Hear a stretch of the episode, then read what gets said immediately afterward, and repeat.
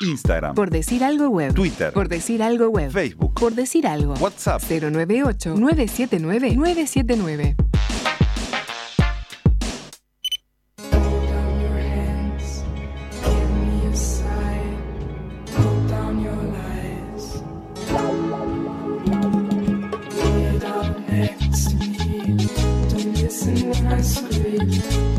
Y bueno, vamos a viajar en el tiempo y particularmente en Alemania.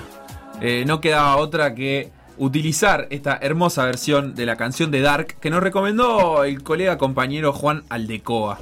Eh, Seba, lo que, nos, lo que vamos a hacer es meternos en uno de los aspectos o uno de los temas que eh, atravesaron la vida de Darwin Piñeirúa. Darwin Piñeirúa, el atleta uruguayo, lanzador de martillo, vigente récord nacional de lanzamiento de martillo, que bueno, en un cierto punto de su carrera decidió irse a Alemania a entrenar y a competir. Esto decía sobre esta parte de su historia el informe de Darwin. En Leverkusen, desde 1891 se había instalado la empresa químico-farmacéutica Bayer, ya mundialmente famosa por el invento de la aspirina, aunque en esa época reconfigurándose tras las duras sanciones que había recibido por su papel en la Segunda Guerra Mundial. A poco de cumplir 18 años, Darwin concretó esos arreglos para irse a trabajar y competir. El plan era, por un lado, trabajar en la fábrica de tinturas de Bayer, y por otro, entrenar y competir para el Bayer Leverkusen, el club que formaron originalmente los empleados de la empresa, y que desarrolló uno de los equipos de atletismo más poderosos del mundo.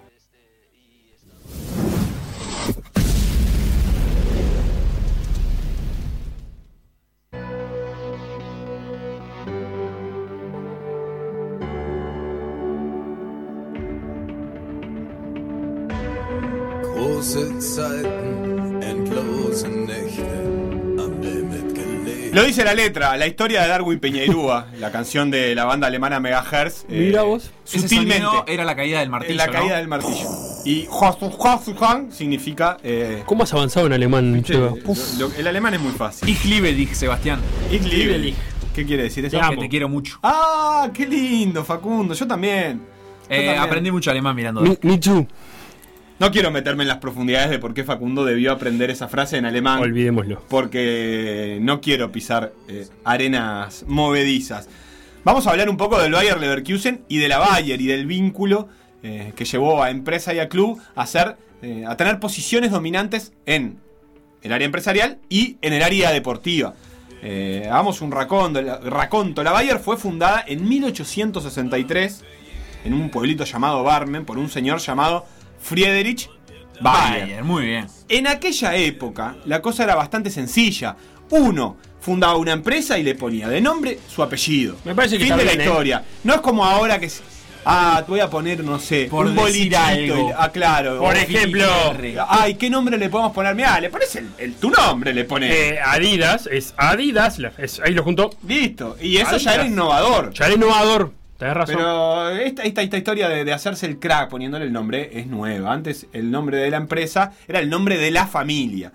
Eh, la Bayer se desarrolló básicamente asociada a la revolución industrial, con las fábricas de tinturas y de textiles que por, por aquel siglo XIX estaba en plena explosión. Se empezó a, a llenar de dinero, pero tuvo su primer hit, como todos sabemos, con la aspirina. La aspirina fue como el gran descubrimiento a fines del siglo XIX eh, que le permitió a la Bayer ser una empresa mundial.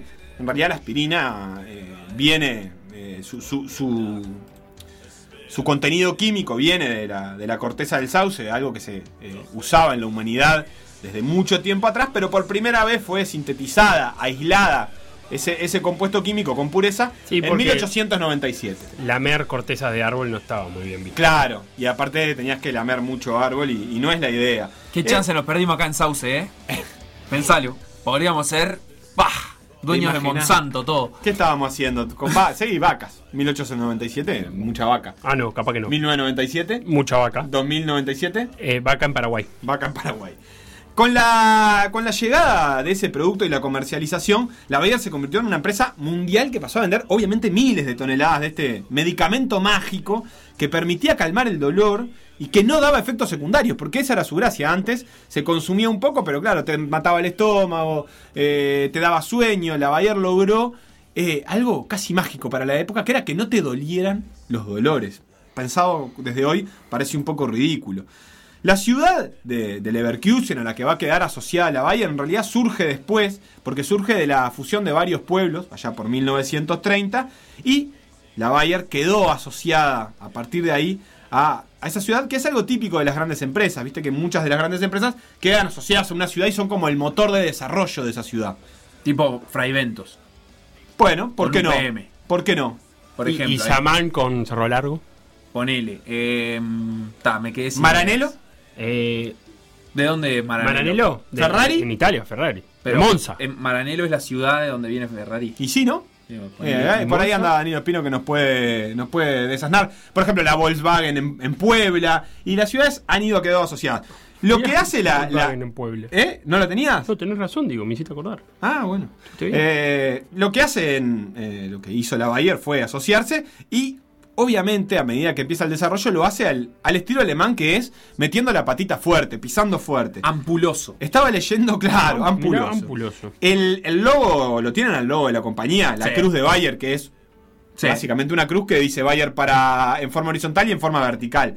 Tampoco es el logo más, más Con ingenioso del mundo. Bueno, Comparte che. la idea. Está muy bien, está muy bien. Eh, instaló, ¿sabes lo que hizo la Bayer? Dijo, bueno, voy a instalar una cruz chiquitita, de 72 metros de diámetro en la ciudad. En tres cruces. ¿Eh? Reíte de la cruz de tres cruces. En tres cruces de ellos. 72 metros de cruz. Drake Cruz. 70, es mucho, mucho Es metro, mucho. es mucho metro de cruz, estoy de acuerdo contigo. Bien, la, la Leverkusen se convirtió, por lo tanto, en símbolo de la, de la ciudad, de, de Bayer se convirtió en símbolo de la ciudad, y por lo tanto empezó a pulir su vínculo con la ciudad. Cuestión que, eh, allá por el 1903, un par de individuos que trabajaban en clubes de gimnasia del lugar decidieron pedirle eh, a, la, a la empresa Bayer un apoyo para fundar un club de gimnasia que pudiera competir a nivel nacional. Ajá. Entonces mandaron una carta y le dijeron, señores de Bayer, miren, vemos que ustedes se están desarrollando, que les está yendo bien, la ciudad, todavía no llamada Leverkusen, pero, pero eh, eh, es decir, no nació el conglomerado de Leverkusen, necesita tener un club que pueda ser eh, buque insignia a, a nivel nacional. Eh, y eh, el señor Bayer dijo, no está mal la idea, fundemos un club deportivo y por lo tanto, a petición de, de estos trabajadores y de estos empleados de otros clubes, apareció el Leverkusen, el Bayer Leverkusen, que unos Bayer años después, 04. Claro, que unos años después incluyó a su sección de fútbol. Eh, tuvo- tiene una larga historia el, el Bayer. Que No muy gloriosa tampoco. Vamos, no, no, no muy gloriosa en- a nivel de En fútbol. fútbol, en fútbol. El, el Bayer eh, 04, el, el Bayer de fútbol, más bien navegó eh, por las competencias regionales, Sí. alguna segunda división, llegó tarde a la Bundesliga y llegó muy tarde a nivel europeo. En un momento separó sus caminos del, del Bayer, eh, de la sección de atletismo. Puntualmente en el 1999 y ahí se capitalizó el club de fútbol y se reforzó y se convirtió en un club potente como lo es hoy en día económicamente, ¿no? O sea, Final de Champions, Sí. eh, competencias internacionales habitualmente. el resto del club tiene una silla, un asiento en, en la mesa de accionistas de- del, del club de fútbol de, de Bayer Leverkusen, pero ya no es una cuestión toda integrada. O sea, hay accionistas para el fútbol y por otro lado está el club de- del resto de las disciplinas, como quien dice. La Bayer, eh, antes de seguir con el fútbol, vamos a decir que eh, fue parte de un conglomerado de empresas químicas alemanas, algunas como BASF, AGFA, no sé si le suenan, trabajan con Sí, distintos químicos, algunos trabajaron con componentes eh, informáticos, crearon la IG Farben. Y acá se pone picante la cuestión, porque la IG Farben tuvo una participación decisiva en la Segunda Guerra Mundial, que es interesante para entender cómo va a ser la reconfiguración del Bayer, que después va a contar Facundo, como un club deportivo. No fue la única empresa Bayer, eh, y hago el paralelismo con Volkswagen, eh, que también tiene su equipo de fútbol, el Wolfsburg, que era una fábrica de autos que fue reconstruida en fábrica para generar material de guerra. ¿Cómo está Mercedes ahí en ese ranking? ¿No, no hacían motores para aviones y esas cosas? Sí, creo que hay, acá hay algo con lo de la historia, la, la escriben los ganadores. Las empresas de todos los países se pusieron al servicio de la guerra, también en Estados Unidos y también Claro. en Inglaterra. Evidentemente, ¿qué va a pasar? Eh, el- la forma de, de encarar la guerra de- del nazismo y, y sus, sus persecuciones eh, a civiles, etcétera, hacen que esas empresas que hayan estado asociadas al régimen nazi hayan cargado con la cruz, porque además perdieron y fueron castigadas por eso. Sí, y porque actuaban del lado del mal de la vida, ¿no? Exactamente. eh, para, para poner en contexto un poco esto, eh, la Farben tenía un asiento en la planificación estratégica del nazismo y se encargaba de planificar la invasión, no en términos bélicos, pero sí identificaba cuáles eran las fábricas que necesitaba al invadir países quedar bajo control de la empresa para poder Claro. seguir produciendo los químicos y, y la- las cuestiones que utiliza- utilizaba el ejército nazi. Y la verdad, uno puede cuestionar los fines, ¿no? Pero si vas a poner un imperio en todo el continente, me imagino que deberás aumentar la, la matriz productiva. O sea que ten- tenés que llevar las empresas a producir a donde vayas a instalarte. Y un poquito de eso también eran los objetivos económicos y expansionistas de- del nazismo de aquellos años. Claro, lo que implicaba eso, en términos concretos, es que cuando el nazismo avanzaba sobre un país, eh, la, la Bayer, en realidad eh, el conglomerado llamado Farben, que incluía la Bayer, eh, se quedaba con esas fábricas y las trabajaba con mano de obra esclava, lo cual terminó haciendo que sus principales fábricas estuvieran cerca de los campos de concentración, como en Auschwitz. Entonces, eh, Farben y la Bayer a través de eso quedó muy asociado a eso. Además diseñó gases que se usaron específicamente para eh, matar a, la- a las poblaciones de los campos de concentración. El ciclón, el- con Z, el ciclón B, era el más conocido, fue desarrollado por la Bayer, eh, por un empleado, un alto cargo de, la Bayer, eh, y en un momento se dio cuenta que lo podían usar en las cámaras y deshumanizar el, el- el momento de la ejecución. La Bayer eh, le permitió eso al nazismo, que es no, eh, no necesariamente fusilar a sus presos, que ya no servían como mano de obra esclava para esas mismas fábricas, sino eh, Sí, hacer el, proceso de muerte, hacerlo industrial también. Exactamente. Eh, hay mucho para leer en internet a, a través de eso. Lo interesante es que después, de terminada la guerra, obviamente hubo castigo para, para, esa, para la Valle y para la Farben. Para empezar, la Farben fue disuelta eh, en- eh, y, y prohibida por los aliados. Eh, algunos de sus cargos eh, más altos dentro de la Bayer fueron juzgados en Nuremberg, en los famosos juicios de Nuremberg, eh, pasaron en prisión, aunque después pudieron retomar la actividad empresarial.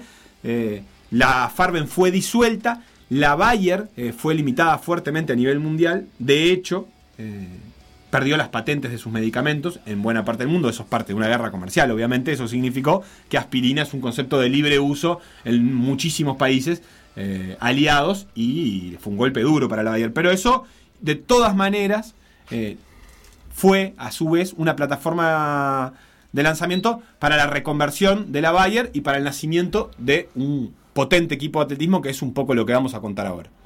Es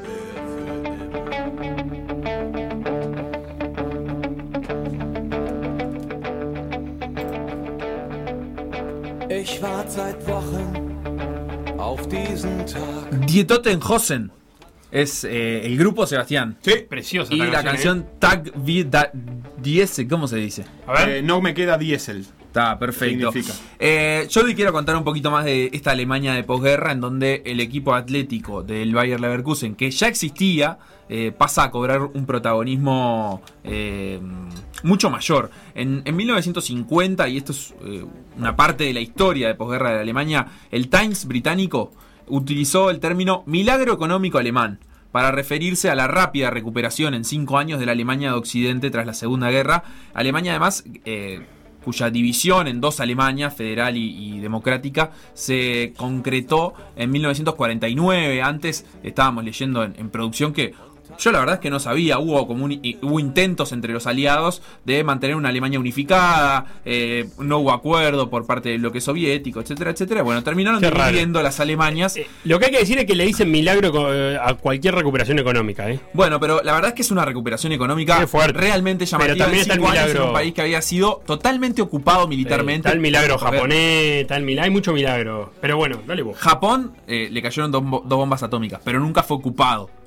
Claro. Eh, de la Ajá. manera que fue Alemania, que la guerra se peleó en su territorio y Sí. que nada, recibió la ocupación de, de los ejércitos aliados. Eh, baja inflación, rápido crecimiento industrial, sueño de cualquier economista, me imagino, eh, de Talvi, por ejemplo. Eh, se vivía en Alemania ahí por aquellos años, en parte gracias al Plan Marshall para Europa, eh, provocado por Estados Unidos por el temor de que pudieran darse las mismas condiciones que se dieron en el periodo de entreguerras, donde la economía, por ejemplo, alemana fue muy golpeada y eso terminó como siendo caldo de cultivo para, para el nazismo. Entonces se, se creó una economía social de mercado. Fue una innovación en Alemania, con la que Alemania además después pudo superar shocks petroleros en el 70, el 80, las crisis del 90, recesión mundial en el 2009 y actual crisis en la zona euro. O sea que Alemania viene zafando de las crisis con esta economía social de mercado, que es una fusión entre una economía de mercado liberal y un estado social de bienestar donde, por ejemplo, los sindicatos eh, pa- integran la, La directiva de las empresas. Exacto, en el, en el centro de esta economía están los sindicatos y la patronal que coordinan el salario y además la productividad y tienen como meta el aumento real de salario y el mantenimiento del empleo, por supuesto también de la productividad. Entonces la, la integración le, le permite a los sindicatos estar representados en la junta directiva de la compañía eh, que va a estar a cargo de las, de las decisiones estratégicas. Eh, de las 2.000 compañías al día de hoy de Sí. Mayores ingresos planetarios, Opa. 53 son alemanas, entre ellas eh, marcas como Bayer, Volkswagen o Siemens. Eh, ahora sí, hablemos un poquito de, de atletismo, porque el Bayer Leverkusen te- tuvo al atletismo como buque insignia del, del club. De los deportes que, que, digamos, cobraron notoriedad y que siguieron compitiendo siempre en el Bayer Leverkusen, el más importante de todos ellos fue el atletismo durante la segunda mitad del siglo XX.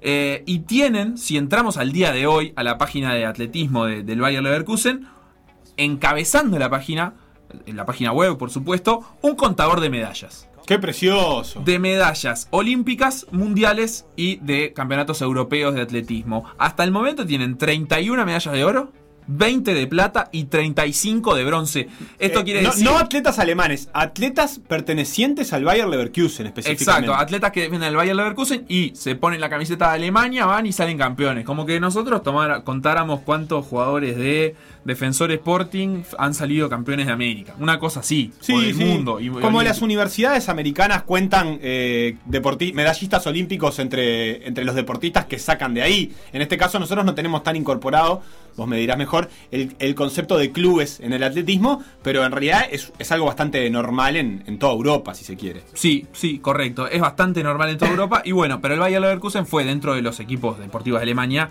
el, el más importante en atletismo, ganando en Tokio 1964 gracias a Willy Holdorf la primera medalla eh, olímpica, fue la medalla de oro y desde entonces en adelante eh, los atletas del Leverkusen siempre tuvieron gran, gran destaque, incluso hasta el día de hoy hay eh, importantes atletas alemanes que compiten en, en Leverkusen.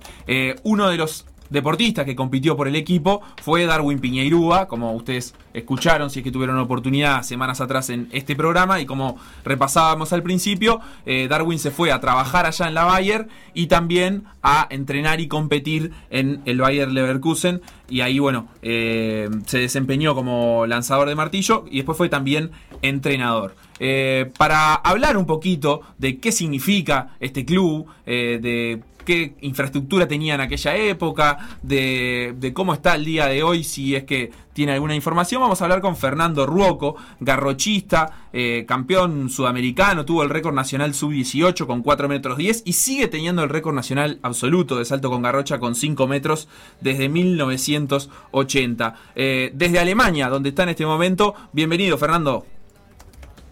Bueno, muchas gracias. eh, eh, saludos a toda la, gente allí en Montevideo. Este, sí, estoy en el llegué hace mm, 20 días. Normalmente estoy acá este, siete meses en Alemania y el resto en, Uruguay. Ahora es, es la parte que, que me toca en Europa. Claro, ¿cómo, ¿cómo es tu actividad allá en Alemania, tu actividad profesional? Bueno, con mi señora este, tenemos un restaurante con un hotel, hotel restaurante y bueno, lo atendemos en la temporada porque estamos cerca de la pista de carreras eh, del Nürburgring, que ahora justamente en octubre se va a correr la Fórmula 1, estamos acá a unos kilómetros y es una zona muy turística y bueno, hacemos la temporada. ¿Para qué tipo de restaurante? Sí, me, tengo- me tenté. Te pido disculpas, pero me tenté, te tengo que preguntar. ¿Qué tipo de comida? No, es comida alemana, comida alemana, Bien. comida alemana que se que, que es, es, es- es, eh, como eh, comer chivitos, comer milanes al plato, en fin. Mucha ese Wiener. Schnitzel y muchas- Currywurst. Currywurst, Wiener Sí, Schnitzel. también, sí, sí, currywurst, currywurst y schnitzel, que son las milanesas de, de cerdo. Y también este, incluimos eh, la milanesa de carne, la napolitana, para que la conozcan los alemanes. Muy bueno, muy bueno. Pero no te llamamos para Y el hablar de comida, también, Fernando. el chivito también. El chivito también. Un éxito. Vos fuiste una de las fuentes consultadas, nosotros conversamos contigo porque eh, un poco gracias a, a Darwin Piñeirúa tuviste la, la oportunidad, y por supuesto también a tu talento deportivo, ¿no? Eh, la posibilidad de competir y de viajar, eh, de estar en Bayer Leverkusen en aquellos años. Contanos un poquito cómo, cómo era el club por aquel entonces, el club que en el que Darwin compitió y después vos ya llegaste en una etapa en la que él estaba como, como entrenador. ¿Qué recordás de aquellos años en Leverkusen?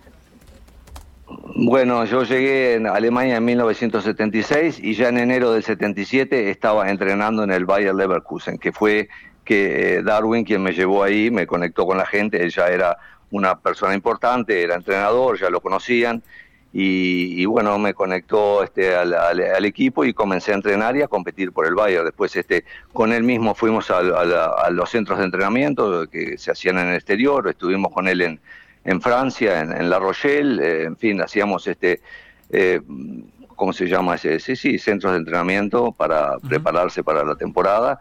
Y bueno, uno de los clubes más grandes de Alemania, en estos momentos de los más importantes de la, de la zona de Renania del Norte.